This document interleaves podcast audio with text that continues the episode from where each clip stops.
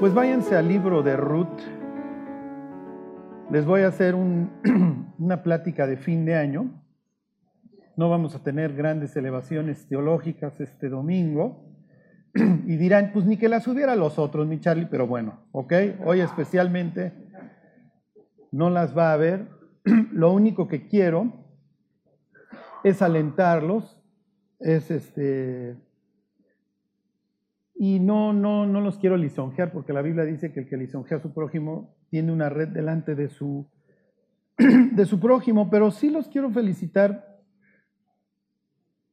por haber llegado, por estar aquí. Al final del día, al final de nuestra vida, cuando estemos a punto de partir o de encontrarnos con Jesús, lo que suceda primero, ¿Y por qué dices eso, Charlie? Bueno, porque Jesús es muy probable que regrese en nuestra época. No nos va a preocupar cuántas horas pasamos en la oficina, ¿eh? Y con esto yo no les quiero decir que sean unos flojos, porque en nuestro trabajo damos testimonio de Dios, ¿ok? Ni que, ni que saquen las peores calificaciones en la escuela, porque somos el testimonio de Dios. Y, y, la medida de Dios para muchas personas, aunque ustedes no lo crean y aunque no lo quieran, somos nosotros. ¿Cuántas personas has escuchado decir, es que yo no me vuelvo cristiana, cristiano por fulano, por fulana? Porque hay un cristiano en mi oficina que, puntos suspensivos. ¿Para qué ventaneamos aquí a las personas? Lo que les quiero decir es que terminamos el 2018 caminando con Dios y es lo único que importa. Y como se los dije terminando el 2017, lo único que importa, lo único que interesa es que el próximo año estemos aquí. o estemos con el Señor. Yo a unos ya los veo muy cascados, ajá, y entonces unos dirán, bueno, pues yo sé, tal vez soy de esos segundos. Digo, con mis niveles de colesterol, a mí también me dicen la canica porque ya estoy junto al hoyo, ¿eh? no se preocupen. es lo único que importa, que están aquí echando el bofe Ajá, reventando, sufriendo, chillando, pero aquí están. Si hoy decidiera regresar Jesús y se apareciera en Naucalpan de Juárez, no lo creo, ¿ok? Pero bueno, se suele aparecer en lugares extraños. Lo único que sentiría Dios es gozo, aquí estás. Y eso es lo único que importa, que estás conmigo. si este año ganaste o perdiste peso, que digo, bueno, más bien la primera, la mayoría de ustedes, pero bueno, si te fue mejor económicamente o, o te fue peor, si en realidad cuando regrese Cristo no importa. Si el próximo año ganas peso o lo pierdes, felicidades. Si ganas más dinero o ganas menos dinero, este año fue un año de mucho sufrimiento para muchísimos de ustedes. ¿eh? Y fueron muchas horas ahí de estar pasando y realmente hay veces que uno como pastor simplemente la haces de oreja y de hombro y escuchas a la, a la otra persona chillar. Recibes muchas preguntas, ¿por qué? No sé. Quisiera yo decirte por qué. ¿Por qué pasó esto? ¿Por qué se murió fulano? ¿Por qué le pasó esto a Mengano? No sé. Pero lo único que importa es que hoy estamos aquí. Y cuando termine el 2019, lo único que va a importar es que estemos aquí, que estemos caminando con Dios. que Dios nos pueda encontrar dentro de su congregación, dentro de su pueblo y decir, ahí sigues, ¿verdad? Sí, aquí sigo, Señor. Al final del día lo único que a Dios le interesa de parte de nosotros es que seamos fieles. La fidelidad es lo único que importa. Y en el pueblo de Dios hay muchos problemas, ¿eh? es natural. En el mundo hay mucho más. ¿A dónde nos vamos a ir? Un día Jesús se presenta a sí mismo como el pan de vida. Y acuérdense cómo Jesús siempre manda con chanfle todas sus expresiones. A veces las, las leemos de corrido y no nos damos cuenta de lo que Jesús está diciendo. Jesús como el nuevo Moisés que acomoda a sus ovejas y que las va guiando a través del desierto, alimenta, se acuerdan, a muchísimas personas. Y entonces lo van a buscar para hacerlo rey. Jesús les dice, me buscáis no porque habéis visto las señales y habéis creído, sino porque comisteis y os hacíais. Sí, lo está buscando por, por machaca. Y dice, yo soy el pan que descendió del cielo y da vida al mundo. Y entonces le dice, no es cierto, Moisés nos dio de comer. Y Jesús le dice, no es cierto, Moisés no les dio el pan del cielo. Y uno diría, Jesús, Éxodo, ¿no te acuerdas? Y Jesús diría, sí, sí, sí. Y literalmente los salmos dicen que, que pan de ángeles, trigo de ángeles comió el ser humano, o sea, se abrían las ventanas y caía. Y Jesús diría, sí, pero ustedes comieron el maná, sus padres comieron el maná y, ¿se acuerdan? Y murieron. Entonces, sí, pues tarde o temprano iban a morir. No, no es lo que estoy implicando, diría Jesús. Lo que estoy implicando es que eran incrédulos y no entraron en mi reposo. Además de que eventualmente murieron y el que crea en mí va a tener vida para siempre, no solo en esta. Y entonces se ofenden los judíos porque Jesús les dice que Él es el único que satisface, el único que puede llenar, que puede dar vida eterna. Entonces se van hasta sus discípulos y se voltea a Jesús y les dice, si quieren también pueden irse. Y le dice Pedro, ¿a dónde vamos a ir? Solo tú tienes palabras de vida eterna. Esto es una foto hacia el oriente de Israel, que es Moab, hoy sería ahí Jordania.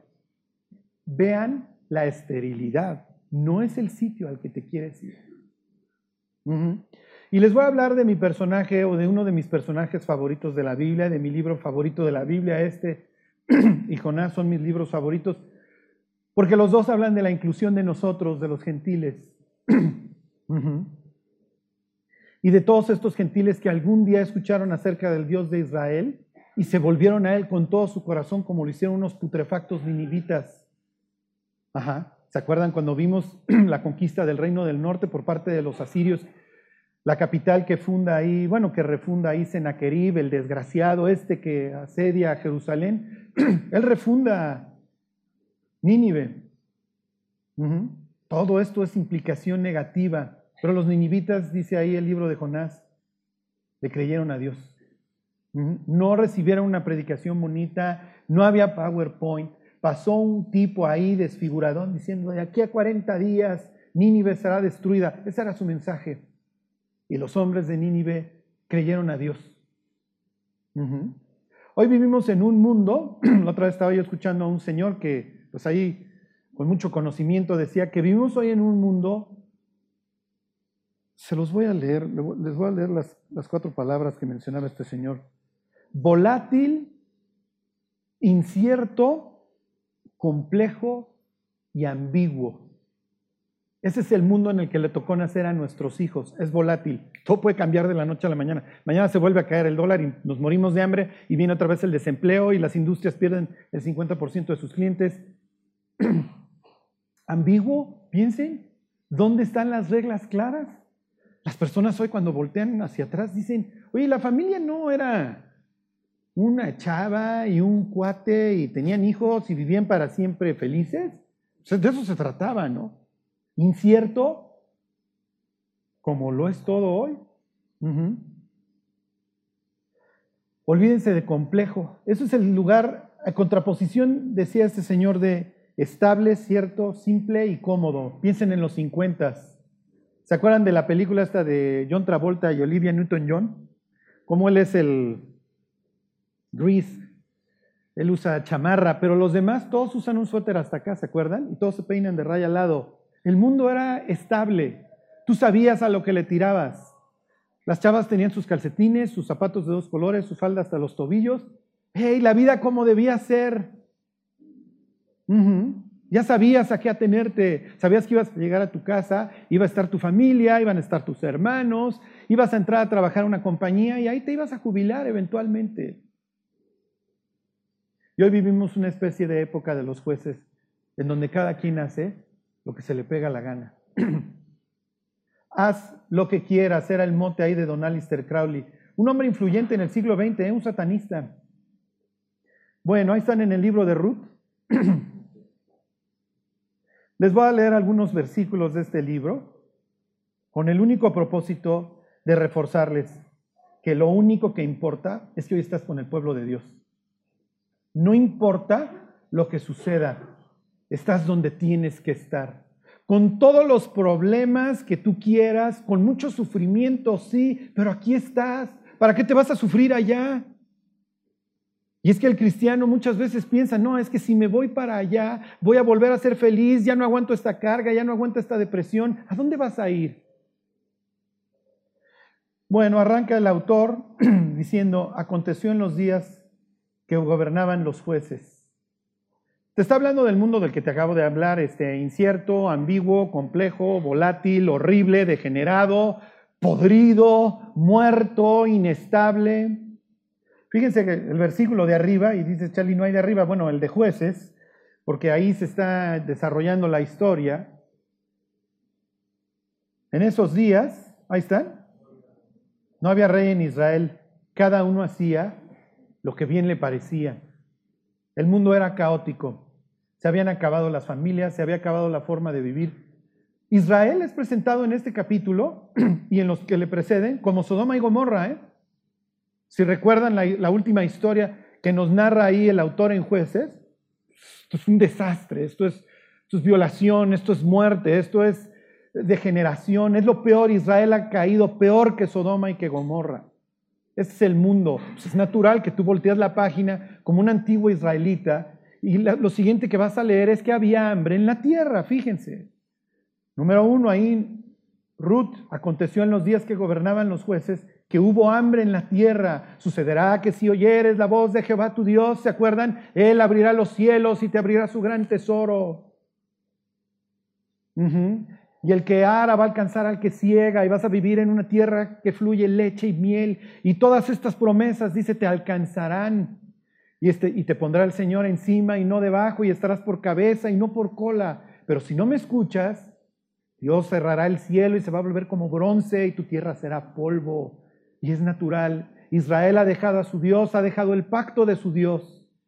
Y el libro de Ruth empieza a narrar una historia de redención hagan todos los contrastes que quieran. Va a hablar de muerte como nuestra vida, ¿eh? A vida. Cuando Dios intercepta a Pablo en el camino a Damasco, le dice para que se conviertan de las tinieblas a la luz y de la potestad de Satanás a Dios para que obtengan por la fe que es en mí la redención, el perdón de sus pecados. A los colosenses les dice que nos trasladó de las tinieblas a su luz admirable. Habla de infertilidad a fertilidad. Habla de ausencia a presencia, de soledad a grupo, a nación. Y lo más increíble, habla de exclusión a inclusión. Voltéense a ver, aquí estamos hoy en el pueblo de Dios. Nosotros no teníamos nada que ver con Él. Si Dios le hubiera dado la Biblia, los aztecas se la hubieran comido. Ajá.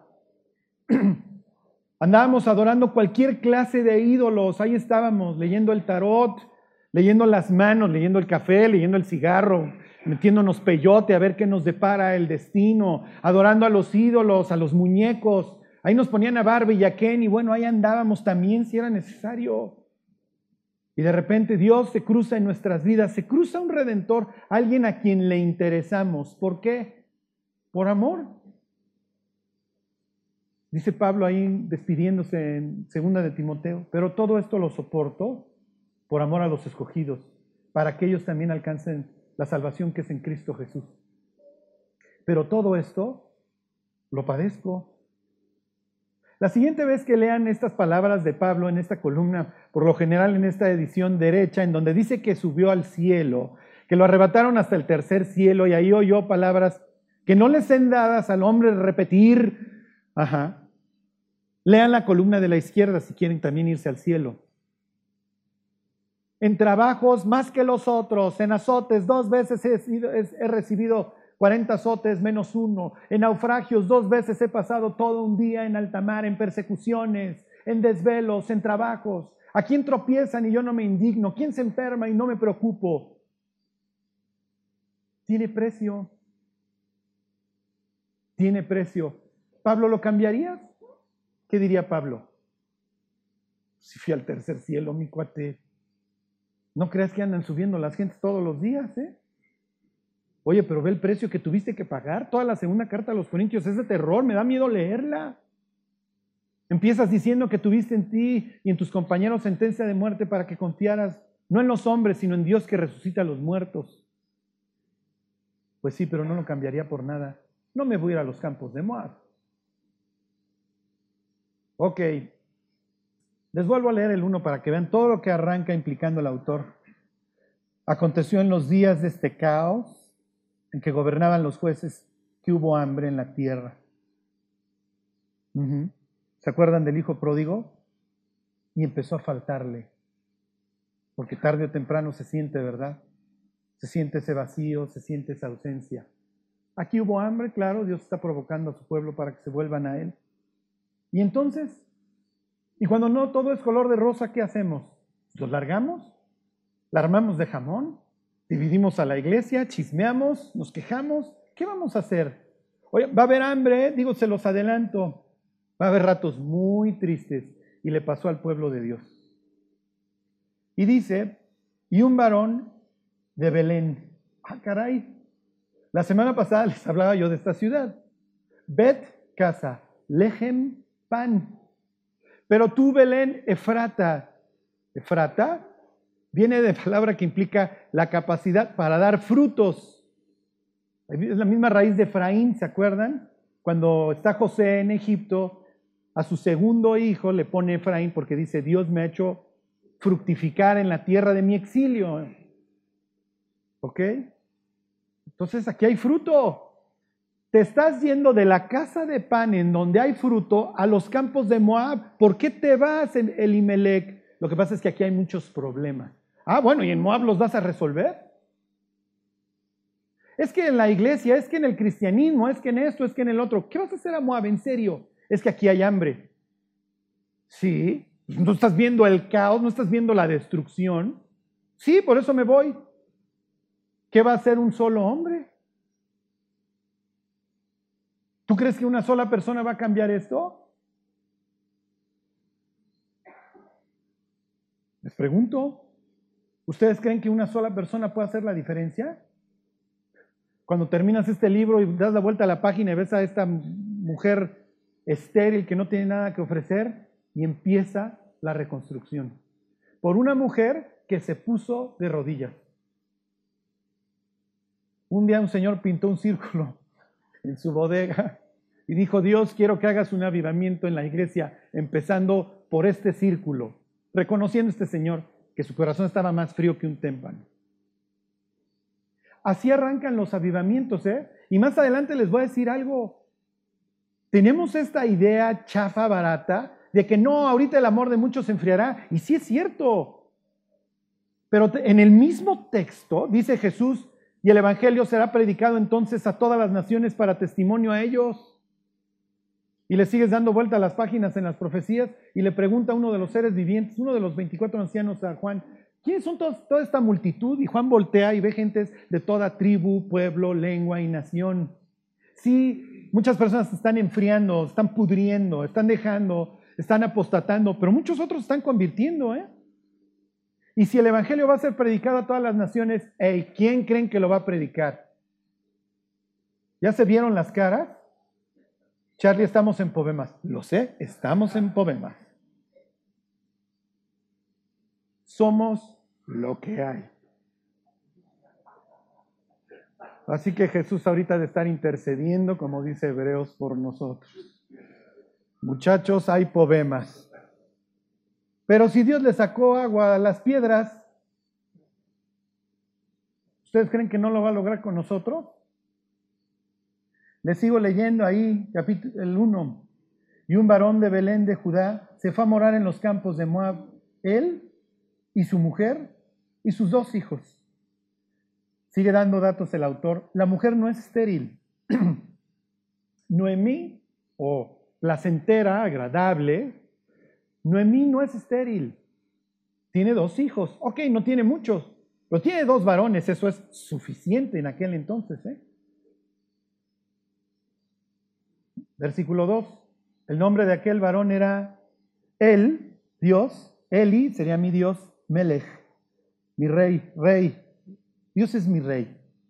¿En serio, Eli Melech? Entonces, ¿por qué te estás yendo? Es que aquí hay muchas broncas. Ah, ok. Bueno, como siempre les digo, cuando encuentren la iglesia perfecta, no vayan, la van a echar a perder. Por lo menos aquí ya nos conocemos. Ajá.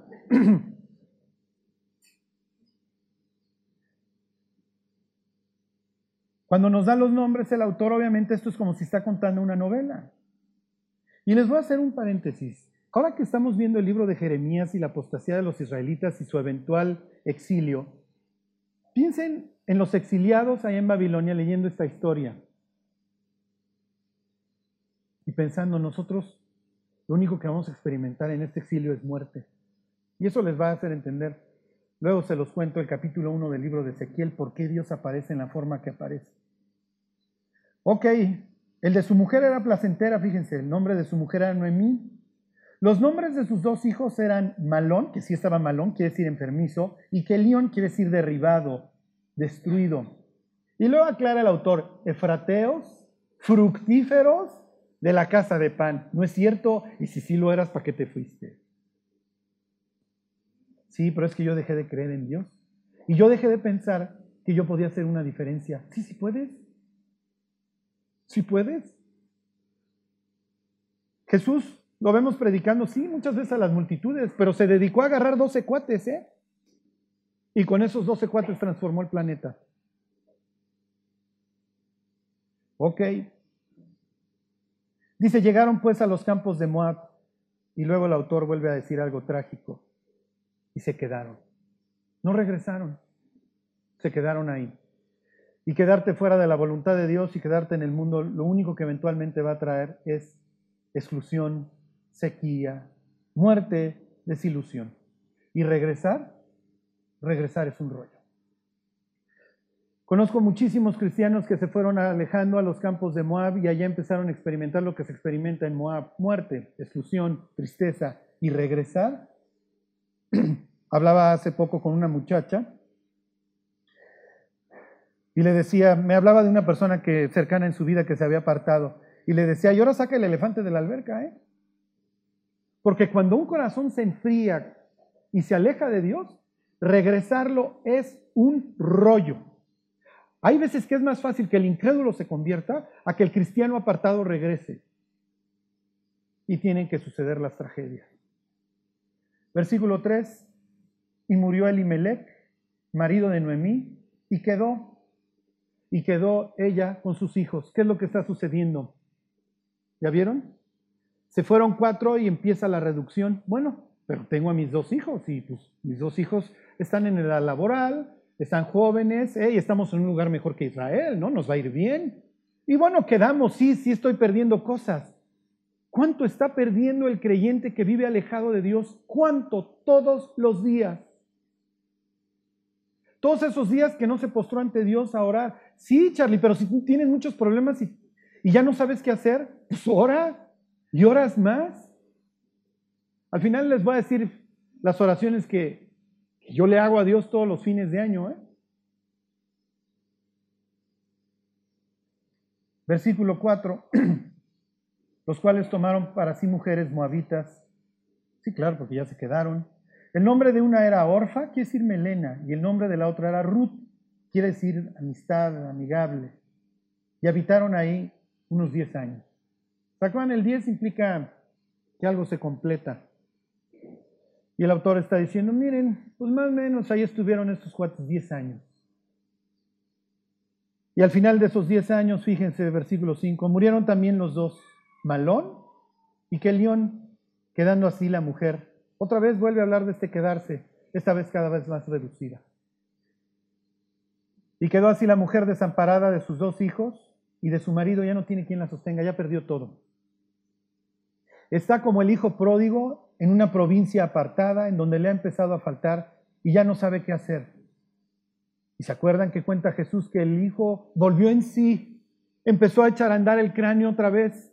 ¿Cuántos jornaleros hay en la casa de mi padre? ¿Se acuerdan? El jornalero era el último en la escala social. El, el esclavo por lo menos vivía en el domo, vivía en la casa con el dominus y tenía por lo menos comida, sustento y techo.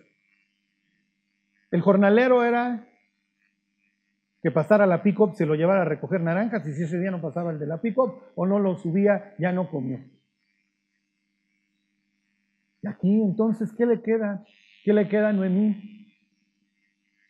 Versículo 6. Entonces se levantó con sus nueras. ¡Wow! ¡Wow! ¿Se acuerdan de esta palabra en el hebreo? ¿Quién se acuerda cómo se dice arrepentirse en hebreo? ¿Se acuerdan? Shub, Teshuvah, es arrepentimiento, Shub, regresar. y volviendo en sí. Entonces se levantó con sus nueras y regresó. Regresó. Noemí va a regresar a la voluntad de Dios, al pueblo de Dios, al pacto de su Dios. A ver, pongan ahí el dedo y váyanse tantito al libro de Deuteronomio, al capítulo 30. Sucederá. Uy, porque Dios nos conoce. Después de todas estas advertencias y todas estas promesas, Dios le, dice lo siguiente a los israelitas. Ahí están, 31. Y regresó. Me fascina, me fascina esta historia porque me identifico tanto con ella. Desde que yo tenía 13 años me hablaron de Cristo. Hace 15 días, la vida es muy irónica, cómico, con la con la muchacha que me habló cuando tenía 13 años y con su hermano, que ahí estaban sobre mí. Vuélvete a Dios, vuélvete a Dios, mira, estás, sigues en depresión, ¿por qué no vienes? Y yo les decía, ¿y las fiestas? ¿Y tú no vas a fiestas? No, yo no voy a fiestas. Y yo me quedaba pensando, entonces, ¿de qué vives?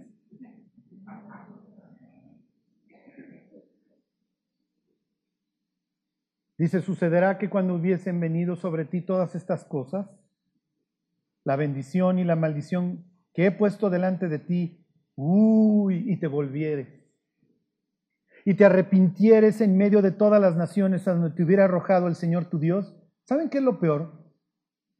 Que a Limelech y a Noemí no los arrojó nadie. Se fueron. Hasta estos instantes nadie ha sido exiliado. El exilio, después de tantos y tantos años, te habla de un Dios paciente. Versículo 2, y te convirtieres a Jehová tu Dios, y obedecieres a su voz conforme a todo lo que yo te mando hoy, tú y tus hijos con todo tu corazón y con toda tu alma, entonces Jehová te hará volver a tus cautivos y tendrá misericordia de ti y los pueblos a donde te hubiera esparcido el Señor tu Dios. Versículo 4, no importa qué tan lejos, aun cuando tus desterrados estuvieran en las partes más lejanas que hay debajo del cielo, de ahí te recogerá el Señor tu Dios y de ahí te tomará y te hará volver el Señor tu Dios a la tierra que heredaron tus padres y será tuya y te hará bien y te multiplicará más que a tus padres. Y ahí viene. Imagínense, regresense ahí al libro de Ruth. Imagínense a Ruth diciendo, ya lo perdí todo, me salí de la voluntad de Dios.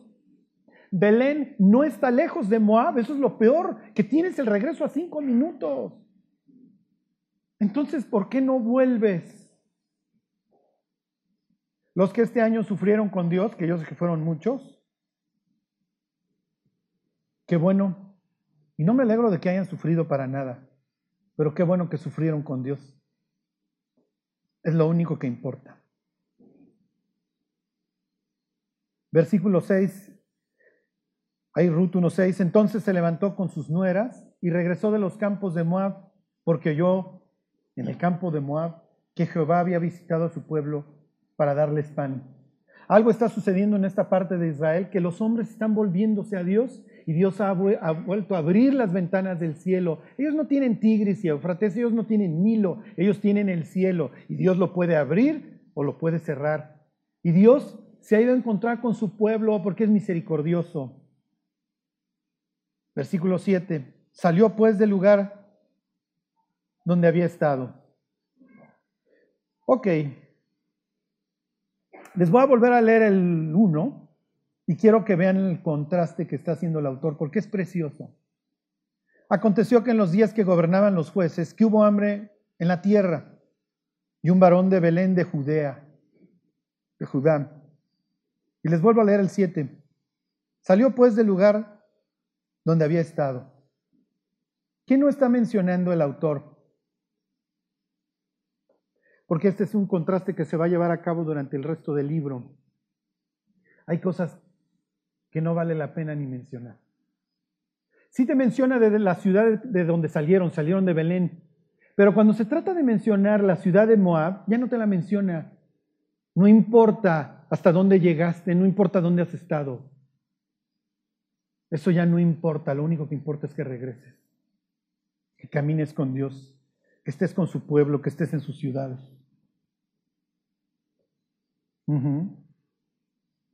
Ok, se los vuelvo a leer. Salió pues del lugar donde había estado y con ella sus dos nueras y comenzaron a caminar para volverse a la tierra de Judá. Se vuelve a usar este, este, este verbo, shub, de regresar. Se usa 13 veces, si mal no recuerdo, en el capítulo 1, porque es de lo que se trata. Noemí regresa, ya deja de estar sufriendo pérdidas. Sí, pero sus nueras no tienen que regresar, ¿o sí? Sus nueras son moabitas, nunca estuvieron allá. Ellas no regresan, ¿o sí? ¿Tienen que regresar Orpa y Ruth? Diría, oye, Charlie, pues es que el propio Deuteronomio que acabas de leer dice que las moabitas nunca, en ninguna de las generaciones van a entrar en el pueblo de Dios. No pueden. Aquí el autor dice que ahí vienen ellas de regreso también. Por eso les digo que esta es una historia preciosa porque habla de inclusión. Sí, ustedes también. Tú idólatra también, y tú drogadicto también, y tú asesino también, y tú defraudador también, y todos. Mi casa será llamada casa, sí, de oración a todas las naciones. Es un pasaje precioso. Hoy no lo leemos ahí en Isaías 56, en donde dice, sí, pero aún el eunuco va a tener lugar en mis atrios y el extranjero que guarda mis días de reposo también. Ok, ellas también. Y comenzaron a caminar. Termina el versículo 7 y comenzaron su regreso para volverse a la tierra de Judá. Sí, sí, pero Noemí se acuerda que en sus clases de Biblia de chiquita los moabitas no podían regresar. Y ahí van, y ahí van de regreso y se voltea Noemí, versículo 8, y Noemí dijo a sus dos nueras, andad, regresen. ¿Pero a dónde? Volveos cada uno a la casa de su madre. Jehová haga con vosotras misericordia, como lo habéis hecho con los muertos y conmigo. Regrésense a sus dioses. Ustedes no pueden venir a Israel. Ustedes no tienen parte. Ustedes son extranjeros y advenedizos. Ustedes están excluidos. El día de mañana vamos a tener que poner una barda en la casa de Dios para que ustedes no entren para acá. Ustedes regresense. Pero una cosa sí les quiero decir, ¿eh? porque me acuerdo de mis clases de Biblia. Cuando Dios llamó a nuestro Padre y le hizo las primeras promesas, le dijo, bendeciré a los que te bendijeren. Ustedes me trataron bien, trataron bien a mi marido, a mis hijos. Dios las va a bendecir por eso, pero a más de eso, ustedes ya no llegan. Regrésense. Regrésense a sus dioses, a su tierra, a esta sequía espantosa. Yo lo único que encontré aquí es esterilidad y muerte. Yo soy de allá, yo soy del Dios de Israel, yo soy del Dios verdadero, yo no me la vivo adorando a otros dioses como ustedes. Yo tengo uno y le fallé, lo abandoné, pensando que iba a encontrar un mejor lugar que el de él, a Dios. Yo me regreso con mi Dios. Ustedes regresense.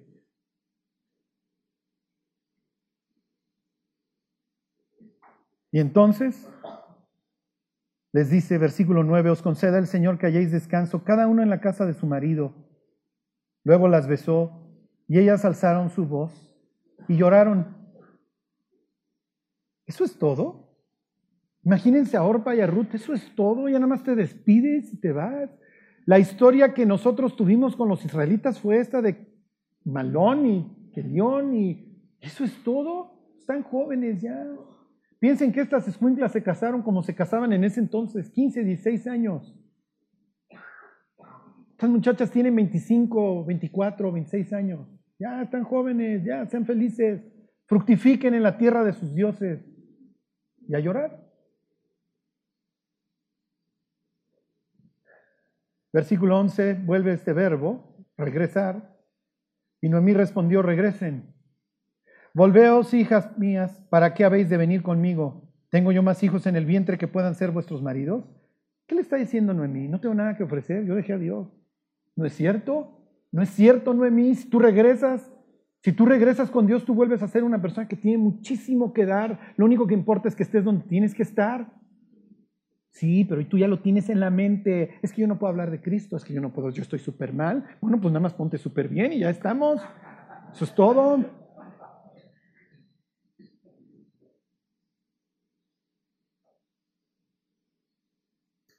Ok, les leo la segunda parte del 13. Les dice, oigan, pues no, no, ya no estoy ni en edad de parir para darles hijos. Y además, aunque los tuviera, los van a esperar.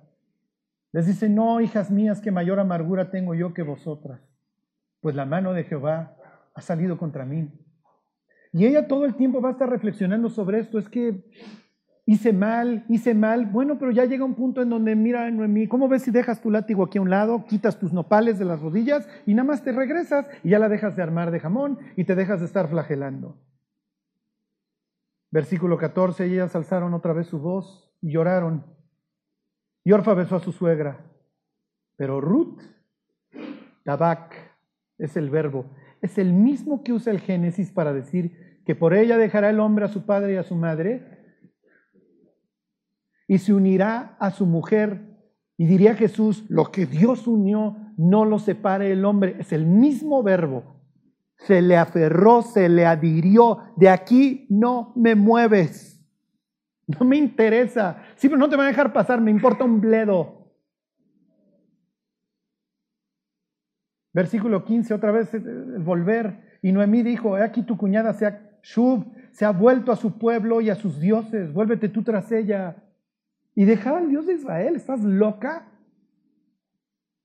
Sí, pues me estás viendo, la mano del Señor vino contra mí, no tengo nada que ofrecerte, no me importa, no me importa. Prefiero a tu Dios que al mío, ¿eh? por más dinero que me dé. Versículo 16, estas famosas palabras. No me ruegues que te deje y me aparte de ti, porque a donde quiera que tú fueres, iré yo, y a donde quieras viviré perdón, y donde quiera que vivieres, viviré tu pueblo, claro, porque estoy renunciando a los míos. Tu pueblo será mi, pueblo y tu Dios mi Dios. Donde tú murieres, moriré yo, y ahí seré sepultada. Así me haga el Señor y aún me añada que solo la muerte hará separación entre nosotras dos. Y la vio tan resuelta que se la llevó. Y cuando regresaron,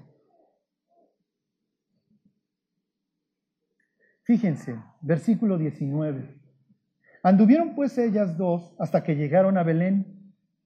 Y aconteció que habiendo entrado en Belén, toda la ciudad se conmovió. ¿Se acuerdan de esta expresión? La leímos la semana pasada, ¿eh?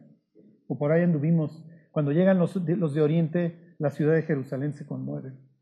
El verbo hebreo implica conmoción, eh, temblor. Ajá. La gente está impresionada por causa de ellas y decían, ¿no es esta Noemí? La historia implica que Noemí y Elimelech eran ricos, eran millonarios, rescatar sus tierras cuesta una la nota, dejaron muchísimas cosas. Y a alguien más es dueño de sus tierras, dueño temporalmente hasta el regreso en el jubileo, pero tienen machaca. Se fueron cuatro personas, regresa una sola. Regresa una viuda que lo perdió todo y una nuera moabita. Toda la gente, ¿qué es lo que está pensando? Lo que pensamos cuando regresa el, cristiano apartado. Pero ya regresó. No eres tú, Noemí, no, no me digan placentera, porque la mano del Señor salió contra mí. Llámenme Mara, porque vivo en amargura. No tengo ya nada. Las tierras que algún día fueron mías, mis recompensas, mi ministerio, el proyecto lo veo en, otras caras, pero no en la mía. ¿Sí lo entienden? Alguien más hoy cultiva mis tierras y además en una buena época. Hace poco estaba yo comiendo con un muchacho que se apartó. Tenía años de apartado. Y entonces me preguntaba acerca de mi vida. Él me conoció de incrédulo. Me decía, Gorni, y, a ver, cuéntame de tu ministerio, y cuéntame de esto, y cuéntame del otro. Y lo único que veía yo en su cara era nostalgia, como diciendo, ¿cómo pude haber perdido tantos años? Ok, ¿y cuándo regresan? Así, versículo 22. Y esto es lo único que importa. Así volvió Noemí. Noemí para bien o para mal, dijeran algunos mal que bien, ya estás de regreso. Estás aquí. Estás en la casa de pan, estás en Belén, estás con Dios, estás con su pueblo, estás debajo de su pacto, estás debajo de sus alas. Aquí vas a encontrar la sombra, la protección y el descanso que estás buscando. Se los leo, así volvió Noemí y Ruth la moabita, su nuera, con ella. volvió de los campos de Moab. Aquí se aclara, regresaron de un sitio espantoso y llegaron a Belén. ¿Cuándo? Al comienzo de la siega. Bienvenidos. Sí, es la época de los jueces y ahorita van a ver un pasaje que lo aclara. Sí, no todo es coser y cantar, pero aquí está la cosecha. Alzad los ojos y mirad porque los campos están blancos para la siega. Ya déjense de cotorrear. Es que en Europa no se convierten, es que en Rusia, es que acá, es que no es cierto. Porque no me avergüenzo del Evangelio, dice Pablo, porque es poder de Dios para salvación a todo aquel que cree, al judío primeramente, y también al griego, y también al suizo, y al europeo, y al que ustedes quieran. Y al francés, y al, y al belga, y al holandés grifo, Sí, lo que pasa es que los primeros en salirnos de Belén y pensar que Belén es fructífero somos nosotros que vamos a buscar al mundo y Dios dice, ¿a qué te vas? ¿A qué te vas? Y empieza la historia, ¿se acuerdan? Capítulo 2, tenía Noemí un pariente de su marido, hombre rico. La historia, les digo, va de la, de la escasez a la abundancia, de la muerte a la vida, de las tinieblas a la luz, hagan el contraste que quieran. Un hombre rico de la familia de Elimelech, el cual se llamaba Vos. ¿Y quién va a tomar la iniciativa? Esta gentil exiliada. Ya me dejaron pasar. Si ya saben cómo me pongo, ¿para qué me invitan? Dijera Ruth. Y así se va a poner, ¿eh? Y así se pone. No les voy a contar toda la historia, pero es la que toma la iniciativa y le dice, oye, ustedes tienen ciertas normas aquí de seguridad social, ¿no? En donde pues, los pobres podemos ir en la época de las cosechas a recoger los, los costales que se olvidan o las cosas que se van cayendo, entonces va uno detrás de las personas y ahí lo levanta, ¿no? Pues voy. Noemí está todavía en shock, viendo todo lo que perdió, todavía no sabe ni qué trailer le atropelló, pero la otra dice, mira, mientras sigues chillando, Noemí, ¿cómo ves si yo tomo acción? Porque hay que comer, mija, y entonces me agarro del convenio, del pacto que ustedes tienen con su Dios, en el cual establece que los pobres pueden ir durante la cosecha a los campos de los ricos. Ok, Versículo 2, y Ruth la Moabita dijo a Noemí, te ruego que me dejes ir al campo y recogeré espigas en pos de aquel a cuyos ojos hallare gracia. Y ella le respondió, ve hija mía. Llegó, empezó a espigar y da la casualidad que va a espigar en los campos de quién? De vos. Se llama providencia. Se llama la voluntad de Dios. No importa lo que estemos viviendo, Dios está actuando, ¿eh?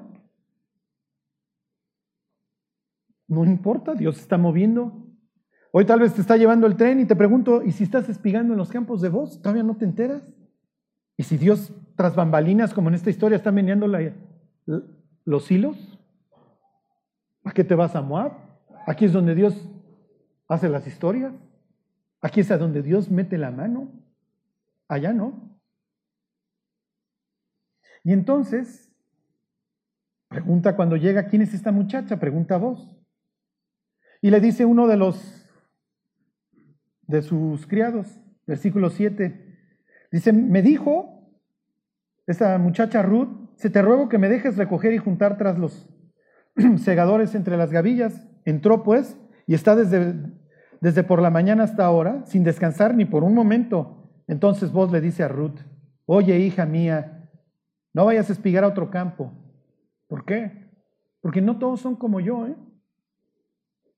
Quédate aquí. Es la época de los jueces y vas a llegar a un campo en donde te van a agarrar a bofetadas y te van a alargar. No todos andan en este avivamiento. Quédate aquí. Sí, sí hay problemas, sí los hay.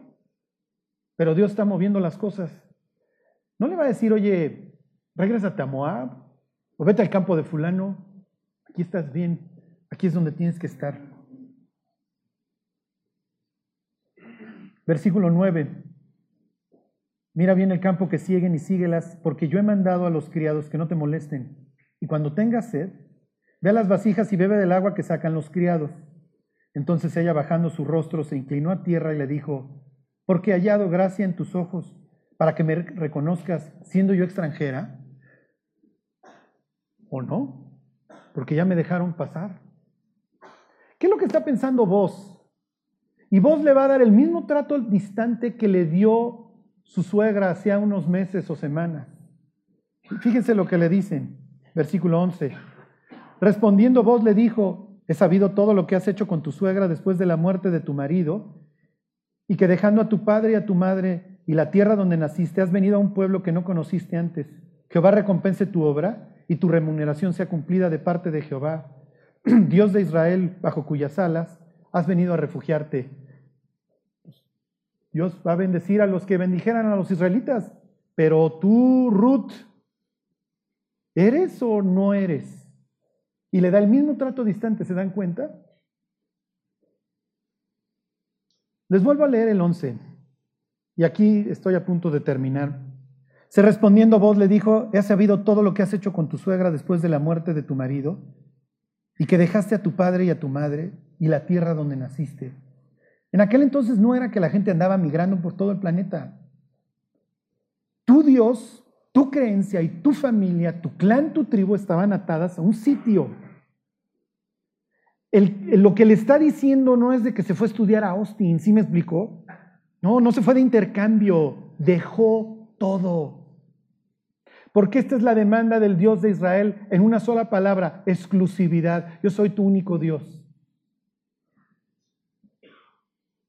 Un día terminando la plática se me acercó una muchacha. Su peinado era como hombre, su ropa era de hombre. Y se me acerca y me dice, oiga, me gustó mucho su, exposición, me gustó mucho su plática, me estoy muy conmovida. Y entonces le, le digo, bueno, gracias. Y cuando le quiero empezar a decir algo, me dice, oiga, ¿puedo venir? Y le dije, claro que puedes venir. Claro que puedes venir. Y entonces me dice, véame. Sí, te estoy viendo. Y entonces se me queda viendo como diciendo, no voy a cambiar. Y le dije, ¿qué quieres? ¿Qué quieres en la vida? ¿Quieres seguir el plan de Dios o quieres seguir tus caminos? Todas las personas que he visto hoy sentadas aquí, todas tuvieron algo que dejar, ¿eh? ¿No vas a ser la única que tenga que morir a algo? ¿No vas a ser la primera Ruth en la historia que no deja todo? Pero tienes dos. O te aferras a tus creencias, a lo que hoy crees que es correcto, a tus ideas, o te aferras a las de Dios, pero no puedes tener las dos. La decisión es tuya. Y cual joven rico, bajó su cara, se dio la media vuelta y se fue. Se regresó a su tierra y a sus dioses. La quería Dios incluir en su pueblo, pues para eso murió. Así que Jehová te recompense tus obras, mija, pero pues tú eres distante y te viniste a refugiar bajo las alas de Dios. Ya no les cuento toda la historia. Está dormido, nada más se las concluyo con algo. Está dormido un día vos y dice la Biblia que descubre sus pies. No le quitó los calcetines, ¿se acuerdan? le levanta el manto y está desnudo y le dice, extiende tus alas, extiende tus canafes, el hebreo. Porque sí, sí me vine a refugiar bajo las alas del Señor, ¿eh? pero en el pacto que tu familiar le hace Noemí, Abia y Elimelech habían abandonado, resulta que dice que cuando una muchacha israelita muere, sin, este, muere el marido y no tiene hijos, tiene que venir el próximo familiar a levantarle descendencia. Y entonces, ¿soy o no soy? Y vos obviamente se siente enfrentado y le dice, bendita seas el Señor, además que no fuiste a buscar a los jóvenes. Tú quieres hacer la voluntad de Dios y con la novedad, Ruth, de que yo también, y si ya te dejamos pasar, pues ya eres de las nuestras y ya dejaste a tu familia y a tus dioses y ahora eres hija del Dios de Israel también, está bien, pero hay alguien próximo a mí. Mañana le voy a ir a preguntar si te quiere redimir en el instante que Él te redima, tiene que liquidar las deudas que dejó el muerto para recuperar las tierras. Bueno, y uno dirá, pues Charlie, qué felicidad, porque además va a acabar con más tierras. No, sucede que las tierras van a ser del niño que nazca, no del, no del marido, ¿sí se entiende? Y nada más va a llegar palmar y cuando el otro cumpla la mayoría de edad, tan tan, las tierras pasan al otro y resulta que yo nada más le levanté descendencia al otro cuate, le pagué sus deudas y el otro cuate a gozar. El hijo recupera sus tierras, recupera su apellido, y yo bailando en la loma, pues, ¿qué costo? Esto de ser redentor sale carísimo. Y al otro día llega vos y le dice, oye, Ruth la Moabita está soltera, ¿eh? Y se ve que era una muchacha hermosa, porque el otro cuate dice, por supuesto que redimo. Claro que redimo. Sí, nada más que si redimes tienes que ir a liquidar unas deudotas. Y resulta que en la historia de los israelitas, por lo menos en esta sección, en el este, les está yendo bien. Y tiene lana para pagar y dice, mmm, sí, pero entonces tengo que sacar una lana y esto va, esto va a dañar mi patrimonio. No, esto de seguir a Dios tiene muchísimos costos. Sí, qué bueno que Ruth está dispuesta a dejar sus dioses, qué bueno que tú, vos estás dispuesto a dejar tu patrimonio, pero yo no. ¿Y saben cómo se llama el Señor? Se llama de la misma manera que se llama la ciudad que abandonó Ruth. No tiene nombre. La Biblia no, no le interesa ponerle nombre a un tipo que no quiere hacer la voluntad de Dios.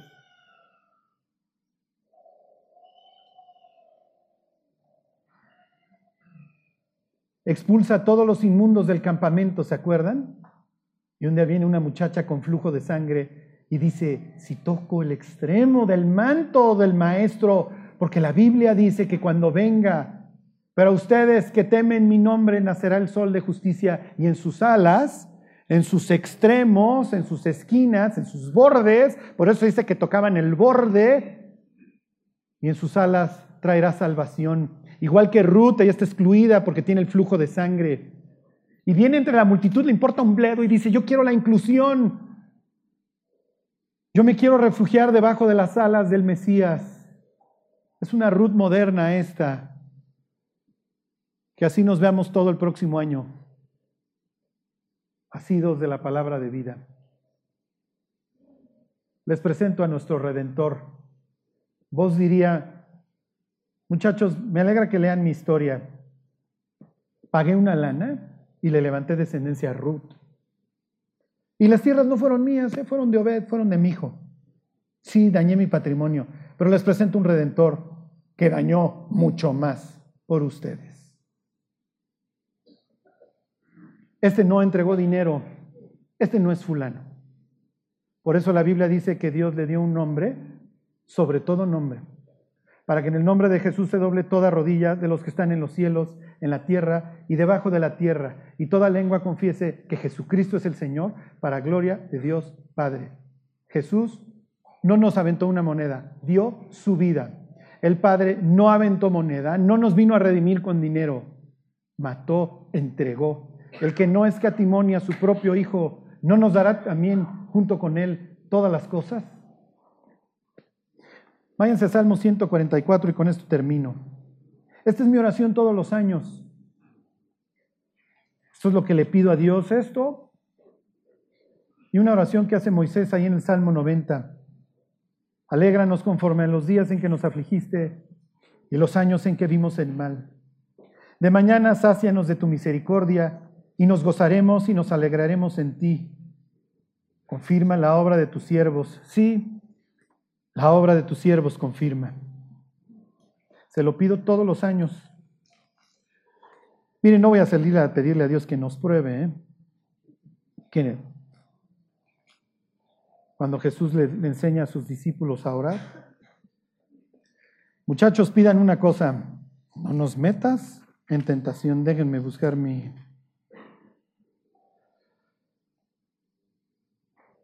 Ahí estoy desde el 12. si le quieren pedir esto a Dios, se vale pedir, ¿eh? ya estará de Él que nos lo conceda. Esto es lo que yo les deseo para sus vidas el próximo año. Sean nuestros hijos como plantas, si les dije el 12, crecidas en su juventud. Nuestras hijas como esquinas labradas como las de un palacio. Nuestros graneros llenos de llenos, provistos de toda suerte de grano nuestros ganados que se multipliquen a millares y decenas de millares en nuestros campos. Nuestros bueyes estén fuertes para el trabajo, no tengamos asalto ni que hacer salida, ni grito de alarma en nuestras plazas.